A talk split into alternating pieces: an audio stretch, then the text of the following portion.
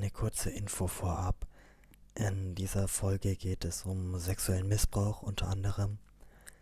Deswegen rate ich jedem, der bei dem Thema sensibel ist, davon ab, hier einzuschalten und sich das anzuhören. Ansonsten finde ich, dass das Thema wahnsinnig wichtig ist und man auf jeden Fall trotzdem drüber sprechen sollte. Deswegen freue ich mich extrem über jeden, der eingeschalten hat. Und ich denke auch, es lohnt sich, das anzuhören. Also, viel Spaß beim Podcast. Also, hallo Henning. Ähm, das ist jetzt die zweite Folge von meinem Podcast und ich freue mich sehr, dass du hier bist. Ich habe ein paar Fragen an dich und ich würde dir einfach der Reihe nachstellen und mal schauen, was, was wir alles besprechen können. Also das erste ist, du bist ähm, aktiv und darüber wollen wir heute sprechen. Und wir wollen auch ein bisschen über deinen Sohn sprechen. Ähm, willst du dich einfach kurz vorstellen, so damit man ein bisschen im Blick hat, wer gerade überhaupt hier ist? Ja, also mein Name ist Henning. Ich bin 58 Jahre alt, verheiratet, habe vier erwachsene Kinder, äh, inzwischen auch einen Enkel und ich bin von Beruf Pathologe. Das heißt also, ich bin einer von denen, die ähm, sagen, ob jemand Krebs hat oder keinen Krebs oder eine Entzündung oder etwas Normales an Gewebeproben oder Operationspräparaten. Also die meisten von meinen Patienten sind lebendig, also etwa 99,8 Prozent. Und ab und zu obduziere ich auch, aber das ist eigentlich eher eine Rarität. Die meisten Leute denken, Pathologen haben nur mit Toten zu tun, aber eben die allermeisten unserer Patienten sind lebendig und wir arbeiten daran, dass es so bleibt. Und ähm, ich lebe im Ruhrgebiet seit 1998 und einer meiner Söhne, der ist inzwischen 29 Jahre alt, der ist spastisch körperbehindert. Äh, von Geburt an. Also der hat wahrscheinlich vor der Geburt mal zu wenig Sauerstoff bekommen. Und es hat auch eine Weile gedauert, bis man gemerkt hat, dass er dieses Problem hat. Man hat es darin gemerkt, dass sein Zwillingsbruder sich anders entwickelt hat als er. Und ähm, der hatte eine ganz chaotische Schullaufbahn, weil ähm, man in der Schule, in den Schulen, die er besucht hat, immer wieder Schwierigkeiten hatte, äh, ihm gerecht zu werden. Und äh, nach einer ziemlichen Odyssee haben wir uns dann dazu entschlossen, ihn auf ein Internat zu schicken in der Gegend, wo wir früher gewohnt hatten. Und das war auch gar nicht, gar nicht einfach, da einen Platz zu bekommen. Also da mussten wir uns einklagen, dass also auch der Staat, in dem Fall die Kommune, den größten Teil der Kosten übernimmt. Und äh, wir hatten von der Schule, von diesem Internat für Körperbehinderte, eigentlich einen sehr guten Eindruck. Und äh, ja, am Anfang laufen, bis dann so nach etwa, na, ich rechne mal gerade, anderthalb Jahren äh, er sein Wesen veränderte. Also der fing an, nicht mehr gerne in die Schule zu fahren, der fing an, sich nicht mehr zu waschen, wenn er am Wochenende bei uns war. Also er kam alle 14 Tage von der Schule zu uns nach Hause. Man muss sich das vorstellen, zuerst also ist er mit dem Taxi gefahren worden, dann ist er begleitet mit der Eisenbahn gefahren und schließlich alleine mit dem Zug.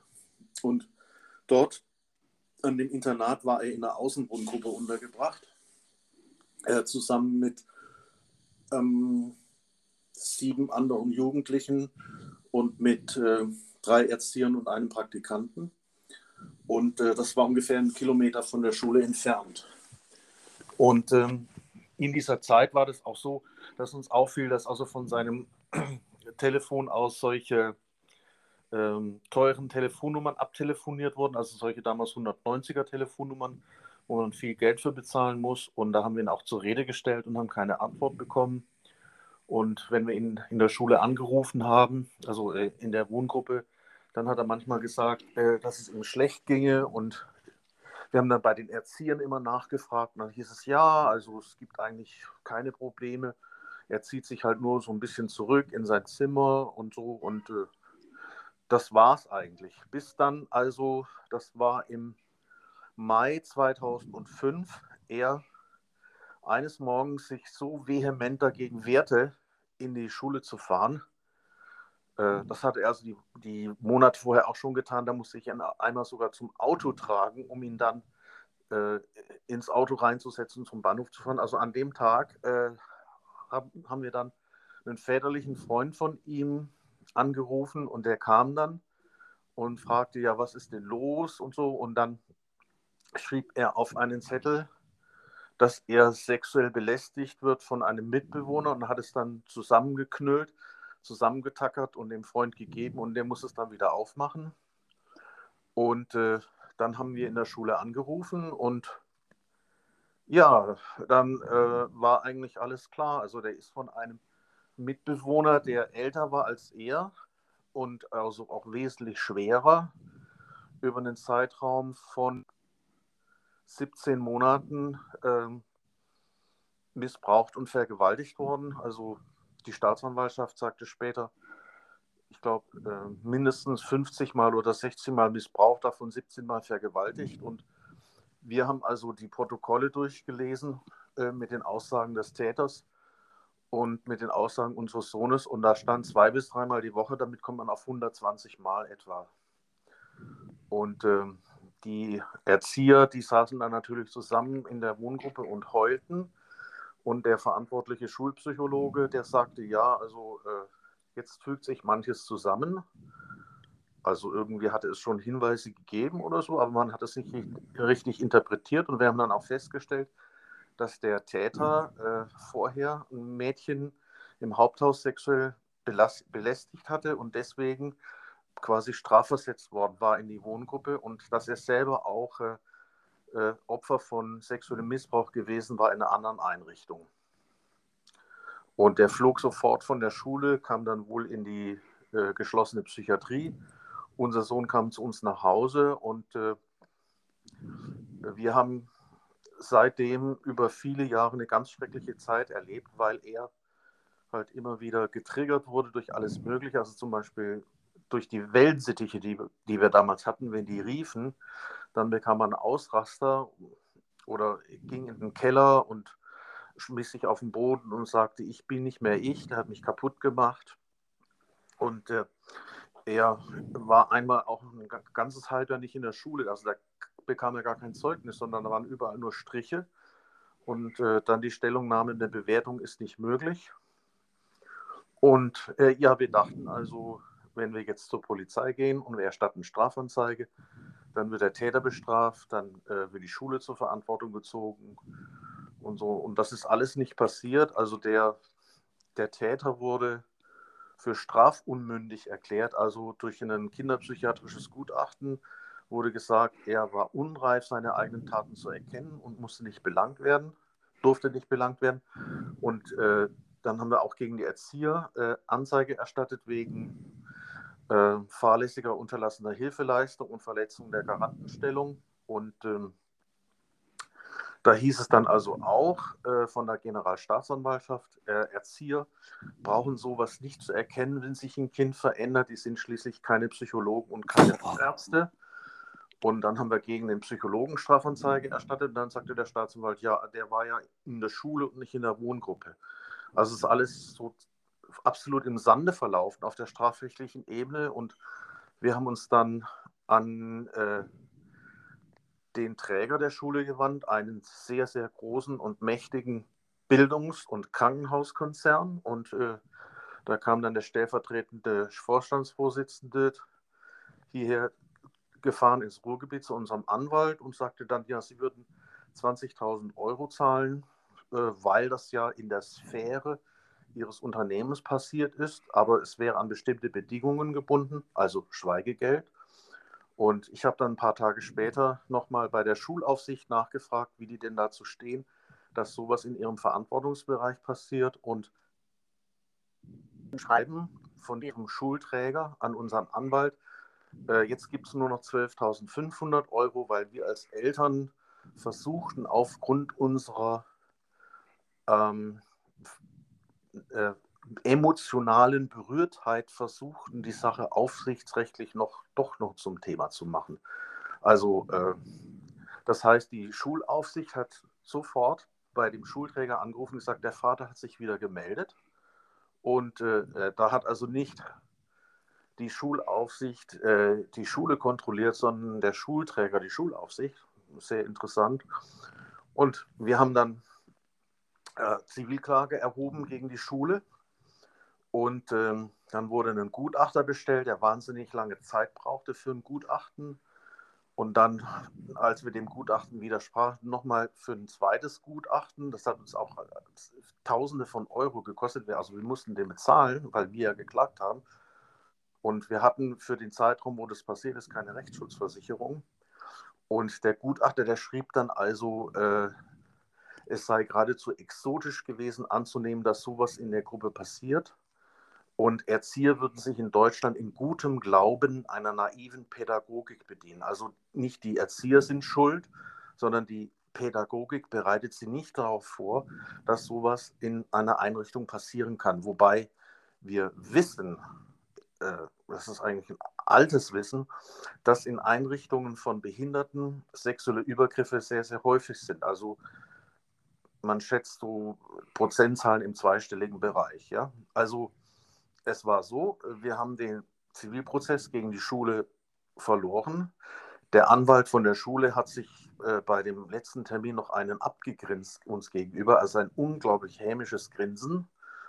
Und ähm, ja, äh, das war's dann. Wir haben uns nicht äh, getraut, in die nächste Instanz zu gehen, weil das hätten wir dann auch alles wieder bezahlen müssen. Und ich habe gedacht, ja, wahrscheinlich ist das einfach so. In Deutschland ist die Pädagogik zu naiv, äh, dass äh, sie sowas nicht erkennen kann. Und äh, meine Überlegung war, eigentlich muss sich die Pädagogik ändern. Ja, das ja, war, also ich ja. denke es mir gerade auch, ähm, wo, wie du mir das gerade erzählst, ich werde gerade richtig traurig und wütend, das ist unglaublich. Ja.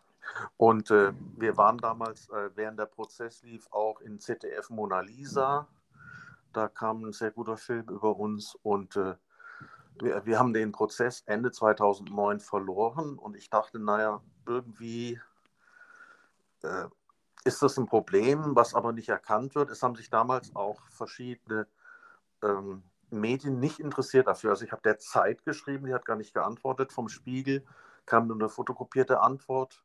Monitor in Köln hat geschrieben, sie würden darüber nicht berichten. Und Stern TV schrieb, sie sei nur eine kleine Redaktion, ja, nur eine kleine Redaktion. Quasi Alles klar. Ja, wir schaffen das nicht. Und äh, das heißt, diese Medien waren zu diesem Zeitpunkt einfach nicht reif dafür, ja, und hatten keinen Mut. Sie waren feige, ja, und haben es deswegen vorgezogen, darüber nichts zu berichten.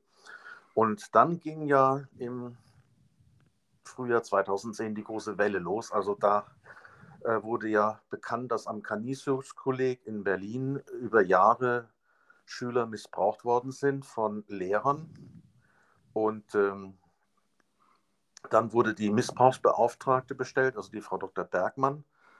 Und äh, ich habe dir dann geschrieben und habe geschildert, was uns passiert ist. Und dachte, naja, da kommt irgendwie auch wieder so eine fotokopierte Antwort. So, vielen Dank für Ihren Brief, wir haben ihn gelocht und abgeheftet. Aber es kam ein ganz persönliches Schreiben von der. Wenige Tage später, sie dankte mir, sagte, sie sei sehr betroffen und sie würde wohl äh, auf mich zurückkommen. Und ich dachte, naja, okay. Und dann wieder ein paar Tage später kam dann ein zweiter Brief, sie würde meine Frau mich gerne nach Berlin einladen. Und dann sind wir nach Berlin gefahren und äh, hatten da also nur die Adresse und dachte, das ist wahrscheinlich irgendein Büro oder so. Und dann standen wir an der Adresse, das war das Bundesfamilienministerium. Dann sind wir da rein und haben uns dann mit der Frau Dr. Bergmann und mit ihrer persönlichen Referentin, ich glaube, so drei Stunden unterhalten und haben erzählt, was passiert ist. Und wir haben uns verstanden gefühlt. Ja? Also die, die schienen zu wissen, was mit einem Kind passiert, was so lange äh, solche Gewalt erfahren muss und was es auch mit der Familie macht. Und dann fragte mich die Frau Dr. Bergmann plötzlich, könnten Sie sich denn vorstellen, am runden Tisch mitzuarbeiten? Und dann sagte ich, also nichts lieber als das. Und äh, ja, äh, also äh, es war ein, ein es war ein sehr, sehr emotionales Erlebnis. Also praktisch so Ja, aufgenommen zu werden. Und ähm, dann gab es also im November 2010 ein Treffen vom runden Tisch. Also es war nicht das erste Treffen, sondern ich glaube, es war das dritte sogar schon, äh, wo dann acht Betroffene bzw. die ähm, Eltern von Betroffenen vertreten waren. Das war ein ganzes Spektrum. Also es waren acht Menschen, DDR-Institution als Tatort, katholische Kirche, Odenwaldschule, Familie, Sport äh, und dann eben auch noch Behinderteneinrichtungen. Und äh, diese acht Betroffenen haben dann ihre Geschichten erzählt und äh, es lag eine wahnsinnige Spannung im Raum. Also, ähm, also ich, ähm, das kommt, kommt mir gerade wieder hoch. Also ich, äh, das war, war, war unglaublich. Es war so, dass dann anwesend am runden Tisch Zuhörer, dass die weinten, als sie die Geschichten hörten. Und, äh, und ich war als letzter dran und, und sagte dann eben auch, äh, dass noch sehr, sehr viel zu tun sei und dass sie also ähm, ich habe Rammstein zitiert, weil es damals meine Kinder sehr gern äh, hörten. Und zwar, äh, das war das Lied Rosen, wie heißt das, Rosenrot. Äh, da, da, stand also, da, das sagten die, äh, dass man tiefe Wunden graben muss, wenn man, wenn man frisches Wasser finden will oder so. Und ich habe dann das zitiert und gesagt, ich wünsche Ihnen viel Kraft beim Graben. Ja. Und dann stürzten zwei Leute auf mich zu. Das eine war eine äh, recht junge Frau, die war mir schon vorher aufgefallen, weil die hörte ganz, ganz aufmerksam zu. Die, die guckte ganz intensiv und äh, die fragte mich, ja, was müssen wir jetzt tun? Und dann, dann fing ich an, mit ihr zu reden und, und sagte, was man eben braucht, dass man äh, ausbilden muss besser, dass man Qualitätsmanagementsysteme braucht, niederschwellige Beschwerdesysteme und so. Und, und dann las ich ihren Namen, äh, Manuela Schwesig, kannte ich überhaupt nicht. Damals Sozialministerin in äh, Mecklenburg-Vorpommern, dann äh, Familienministerin in Berlin, ja und inzwischen Ministerpräsidentin in äh, Mecklenburg-Vorpommern. Und wir haben da einen Kontakt aufgebaut, der also seitdem eigentlich besteht. Also wir, wir schreiben uns ab und zu und äh, ich gebe ihr Hinweise, sie antwortet mir. Und die, die Frau Schwesig, die hat auch wirklich verstanden, worum es geht. Was wir hier für ein riesengroßes Problem im Land haben. Also, dass, wenn man vor einer Schulklasse steht, im Schnitt zwei missbrauchte Kinder sieht. Eine Schulklasse in Deutschland, zwei missbrauchte Kinder. Egal welche Schulklasse oder nur jetzt ja, im Schnitt, im Schnitt. Also äh, das ist ähm, krass. Nachdem wir uns hier auch geoutet haben im Ruhrgebiet, ähm, kommen die Leute auf uns zu. Also das nächste Opfer, das wohnt acht Meter von uns entfernt. Das ist der Nachbarsjunge. Also da kamen die Eltern auch und sagten, ja, Krass. dass ihr an die Öffentlichkeit gegangen seid. Uns ist es auch passiert. Und äh, also wenn man darüber spricht, dann kommen die Leute auf einen zu und sagen, klasse, klasse. Also ich lief über den Schulhof, eine Mutter kommt auf mich zu und sagt, du, bei mir war es mein mein Stiefvater, ja, also es ist unglaublich. Ja. Und da am runden Tisch kam dann auch noch ein, so ein Mann, so Mitte 50 auf mich zu. Und das war der Professor Fegert, Jörg Fegert, der ist Kinder- und Jugendpsychiater in äh, Ulm an der Uni und sagte zu mir, ganz toll, was Sie vorgetragen haben, wirklich, das ist das, was wir brauchen, das, das möchten wir. Und so fing dann meine Mitarbeit am runden Tisch an. Das heißt also, von 2010 an war ich unglaublich viele Male in Berlin und ich habe die ganzen Ministerinnen getroffen. Ich war in den Ministerien und ich habe den Abschlussbericht vom runden Tisch mitverfasst und äh, habe halt äh, versucht, dieses Problem in die Öffentlichkeit zu bringen. Und ähm, dabei war natürlich der Punkt immer, ich bin selber kein Betroffener, ich bin nur der Vater eines Betroffenen. Ja, ja andere sind bekannter geworden als ich. Also zum Beispiel der Matthias Katsch, das war einer derjenigen, die am Canisius-Kolleg, also an dieser katholischen Schule missbraucht worden sind. Der ist, sehr bekannt geworden. Der hat ja auch ein Buch geschrieben. Es gibt Filme über ihn. Und er hat bei Filmprojekten beraten, zum Beispiel von Christoph Röhl über den den 16. Und mit dem Matthias Katsch bin ich auch ganz eng im Austausch. und habe inzwischen mit vielen anderen Betroffenen so eine Art Netzwerk gebildet, wo wir miteinander kommunizieren und dafür sorgen, dass dieses äh, Problem eben im Bewusstsein der Öffentlichkeit äh, erhalten bleibt. Also das ist ja eine Sache, die uns immer begleiten wird. Und das versuche ich auch zu sagen, Leute, es ist nicht so, dass wir das jetzt bearbeiten und sagen, so, jetzt sind wir damit fertig, sondern das geht immer weiter. Äh, ich habe das verglichen so mit Hygiene im Krankenhaus. Ja, eines Tages hat einer gesagt, ey, wir müssen uns die Hände waschen und desinfizieren, sonst stecken wir die Patienten an. Und so ist es auch mit der Prävention von sexuellem Missbrauch. Das heißt, du musst damit rechnen, dass in ganz unterschiedlichen Kontexten Missbrauch stattfindet, dass es da dann auch neue Mechanismen gibt, ja, zum Beispiel auch Internet. Und wissen wir ja inzwischen. Und ich habe am Rundtisch gesagt, Leute, ihr werdet euch noch wundern, was noch alles an die Öffentlichkeit kommen wird. Das war 2010. Das war also vor Lüchte, vor Bergisch Gladbach, vor Münster. Ich habe vorausgesagt, es, ihr werdet noch ganz, ganz schreckliche Sachen herausfinden. Und ich habe auch gesagt, alle Orte, die sich für was Besonderes halten, Elite, die sind besonders prädestiniert dafür, dass dort Missbrauch stattfindet. Ich sage mal Odenwaldschule, Regensburger Domschwatzen, äh, Kloster Ettal, Canisius-Kolleg oder Aloysius-Kolleg in Bonn. Das sind alles so Elite-Einrichtungen. Und genau da ist es ganz besonders schlimm gewesen. Und äh, ich weiß also von anderen Betroffenen von der Odenwaldschule, die ja inzwischen geschlossen ist, dass dort sich also die Freunde der Lehrer die Kinder übers Wochenende ausleihen konnten, um sie zu missbrauchen. Ist das nicht irre? Es ist total irre. Total, total irre, ja. Total irre. Also, was ich noch kurz ja. sagen wollte, ähm, also erstmal ganz riesigen Respekt äh, dafür, dass du das halt machst, dass du dich dafür einsetzt, finde ich total klasse. Ähm, und zwei, mit zwei Fragen würde ich gerne noch reinkrätschen. Eine hast du schon angeschnitten nämlich äh, wie groß denkst du ist das Problem? Und die zweite Frage, für mich auch ganz wichtig, ähm, wenn du ja in Austausch bist mit Politikern und so weiter, findest du, es ändert sich was? Findest du, es wird besser? Ähm, es, sind, es sind ganz, ganz kleine Schritte. Also ich bin ja inzwischen auch Mitglied im Betroffenenbeirat der Evangelischen Kirche in Deutschland, weil sich der Tatort gewissermaßen der Evangelischen Kirche zuordnen lässt. Und äh, ich habe gesehen, dass die äh, Bischöfe in der evangelischen Kirche das Ausmaß des Problems noch nicht verstanden haben. Also die, die sind sich noch nicht klar darüber, wie groß ihr Problem ist und die haben auch nicht verstanden, was die Mechanismen sind, die in der evangelischen Kirche zum Missbrauch führen. In der Politik, glaube ich, gibt es manche Leute, die das verstanden haben, aber schau mal, äh, wir prozessieren zum Beispiel seit, oh, ich glaube, fünf Jahren oder sechs Jahren um Opferrente, äh, also nach dem Opferentschädigungsgesetz. Da passiert nichts, ja. Das steckt also im Sozialgericht in Berlin fest.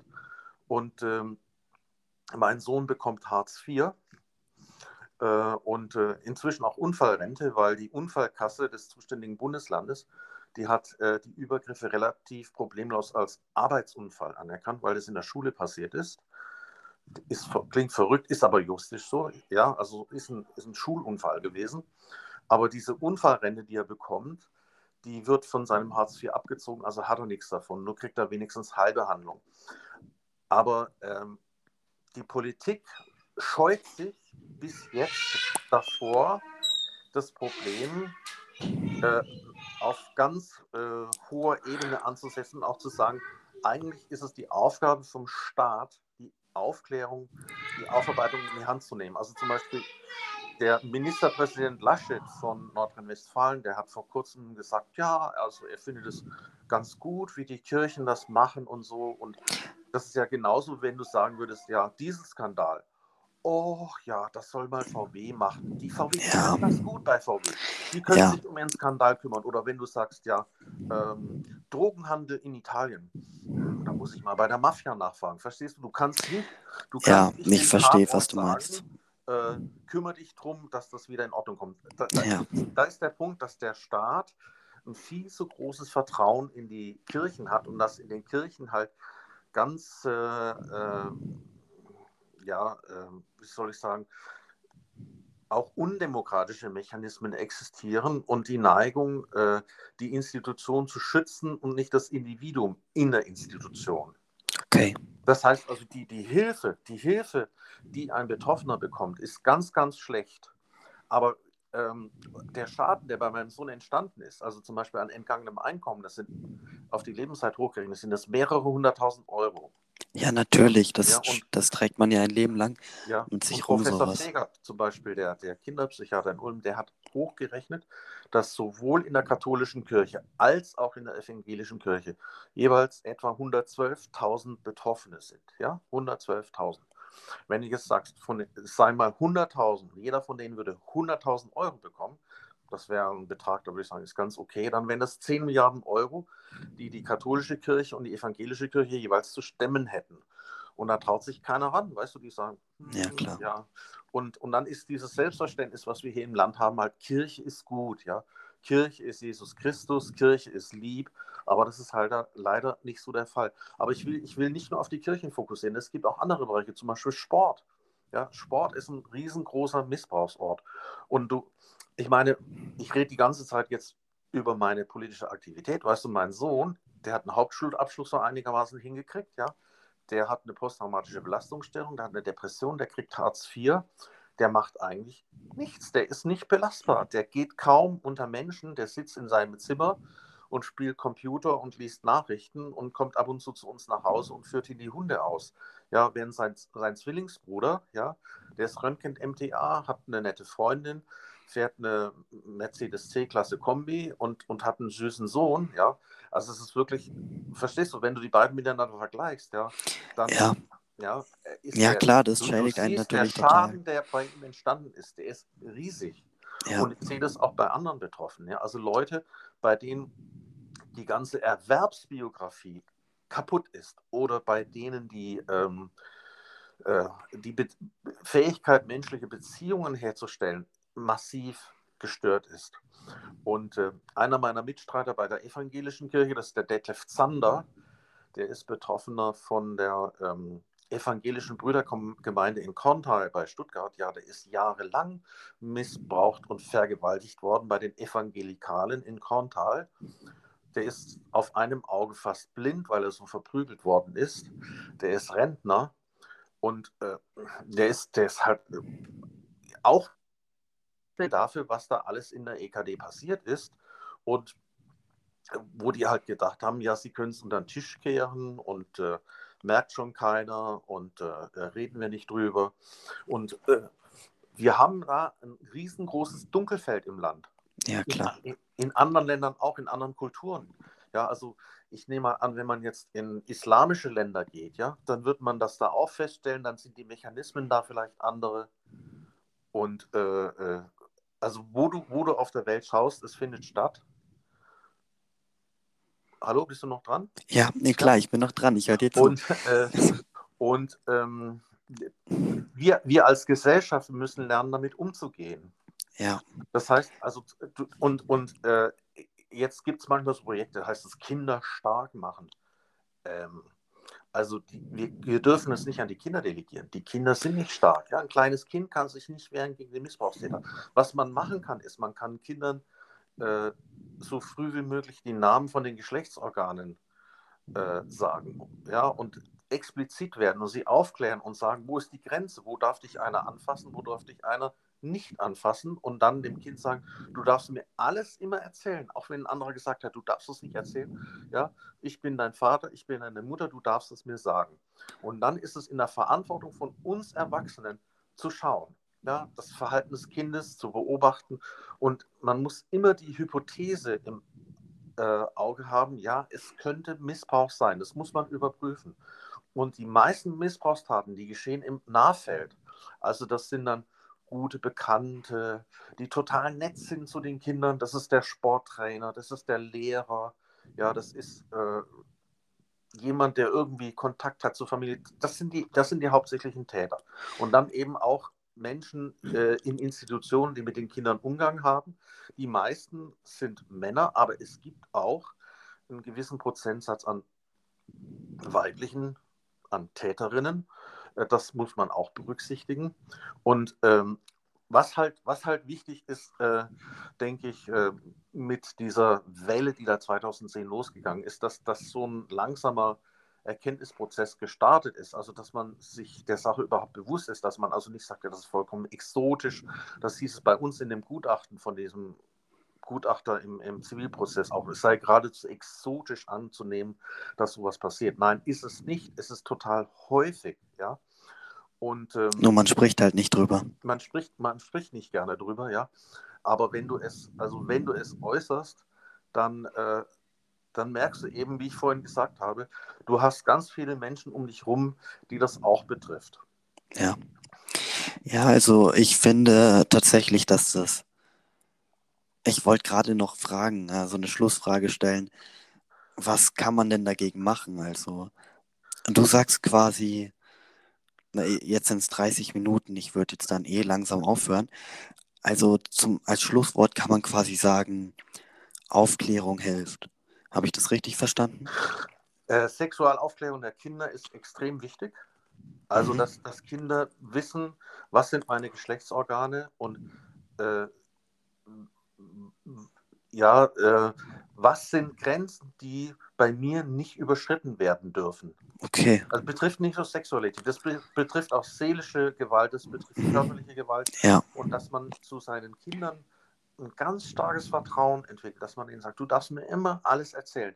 Aber man darf daraus nicht die Schlussfolgerung ziehen, dass man dann praktisch die Verantwortung an das Kind abgegeben hat, sondern man muss sich bewusst machen, es gibt äh, Menschen, die äh, Böses wollen und die, die muss man erkennen, ja, und äh, da muss man, da muss man offenen Auges durchs Leben gehen und das ins Kalkül einbeziehen, natürlich ohne, ohne verrückt zu werden. Also man, man muss natürlich menschliche Beziehungen äh, pflegen dürfen, ja, das ist, mhm. ja, das ist, das ist wichtig. Aber man, man muss erkennen, dass es Menschen im Umfeld gibt, die eine, äh, eine krankhafte äh, Beziehung zu Kindern äh, pflegen wollen. Und äh, nur, ein kleiner Teil, nur ein kleiner Teil der Täter und Täterin ist tatsächlich pädophil. Also den meisten Tätern geht es einfach nur um Macht. Ja, Macht ausüben über andere Menschen und das eben in diesem Fall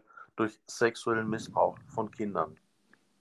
Ja, okay, dann würde ich mich ähm, soweit auf jeden Fall wahnsinnig bedanken. Es hat mich extrem gefreut und ich habe sehr viel dazu genommen und sehr viel mitgenommen und wahrscheinlich jeder, der zuhört, auch.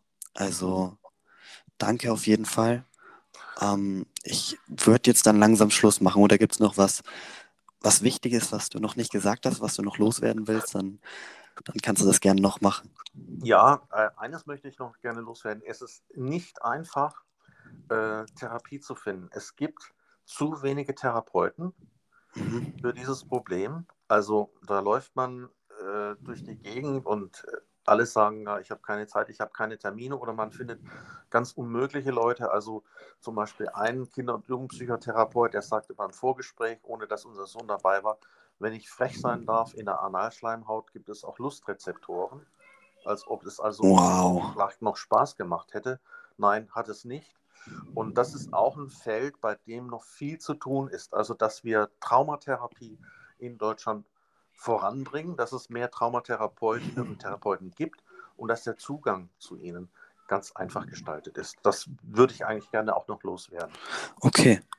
Okay, ja, auch sehr interessant. Also du hast, ich finde das sehr cool, weil du hast nicht nur, ja, da und da ist ein Problem, sondern du hast wirklich auch Lösungsansätze. Und das klingt ja auch alles soweit logisch. Ähm, zu der Frage nochmal wegen den Politikern, die du kennst. Also du findest schon, es geht zwar langsam voran, aber zumindest schon ein bisschen. Es, oder? Geht, ein bisschen, es geht ein bisschen voran, aber meine Erwartung an den Staat ist, dass der Staat sagt, wir schaffen eine Aufarbeitungskommission, die äh, das Recht hat, äh, Leute vorzuladen, die das Recht hat, Akteneinsicht zu verlangen, so ähnlich wie das äh, Irland und Australien gemacht haben. Die haben eine Royal Commission äh, etabliert und die hat dann äh, ermittelt. Während wir hier in Deutschland da ziemlich lasch sind und eben sagen, ja, die Institutionen möchten es bitte richten und dann haben wir gesehen, dann lässt die katholische Kirche ein Gutachten erstellen, dann gefällt es der katholischen Kirche nicht und dann bleibt es unter Verschluss. Das war ja in München so, das war in Köln so.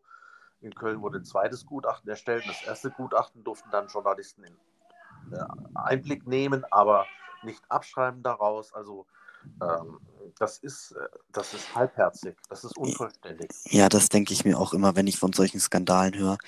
Ähm, die eine Sache ist, dass sowas passiert, auch in Krankenhäusern, wenn da halt irgendein Scheiß passiert. Aber noch viel schlimmer ist eigentlich, wenn es nicht aufgearbeitet wird, wenn man statt das ordentlich aufzuarbeiten, ähm, versucht das zu vertuschen und unter Verschluss zu halten. Ich finde, das ist das Schlimmste, was man machen kann. Und das macht es einfach noch viel schlimmer, aus meiner Sicht. Natürlich. Ehrlichkeit ja. wert einfach am längsten. Und ja, aber ich meine, ich habe vor, in die Politik zu gehen. Ähm, ich werde da auf jeden Fall, äh, falls ich es irgendwie die Möglichkeit habe, versuchen, euch, äh, dich zu unterstützen, weil das finde ich wahnsinnig wichtig. Und, äh, ja, vielen Dank. ja, ich bedanke mich. Ich bedanke mich. Ich habe hier gerade sehr viel gelernt und mitgenommen aus unserem Gespräch. Ja, ich danke dir für deine Aufmerksamkeit und die Möglichkeit, es zu erzählen. Ja, gerne. Okay, dann wünsche ich dir noch einen schönen Tag. Danke dir auch. Ciao. Tschüss.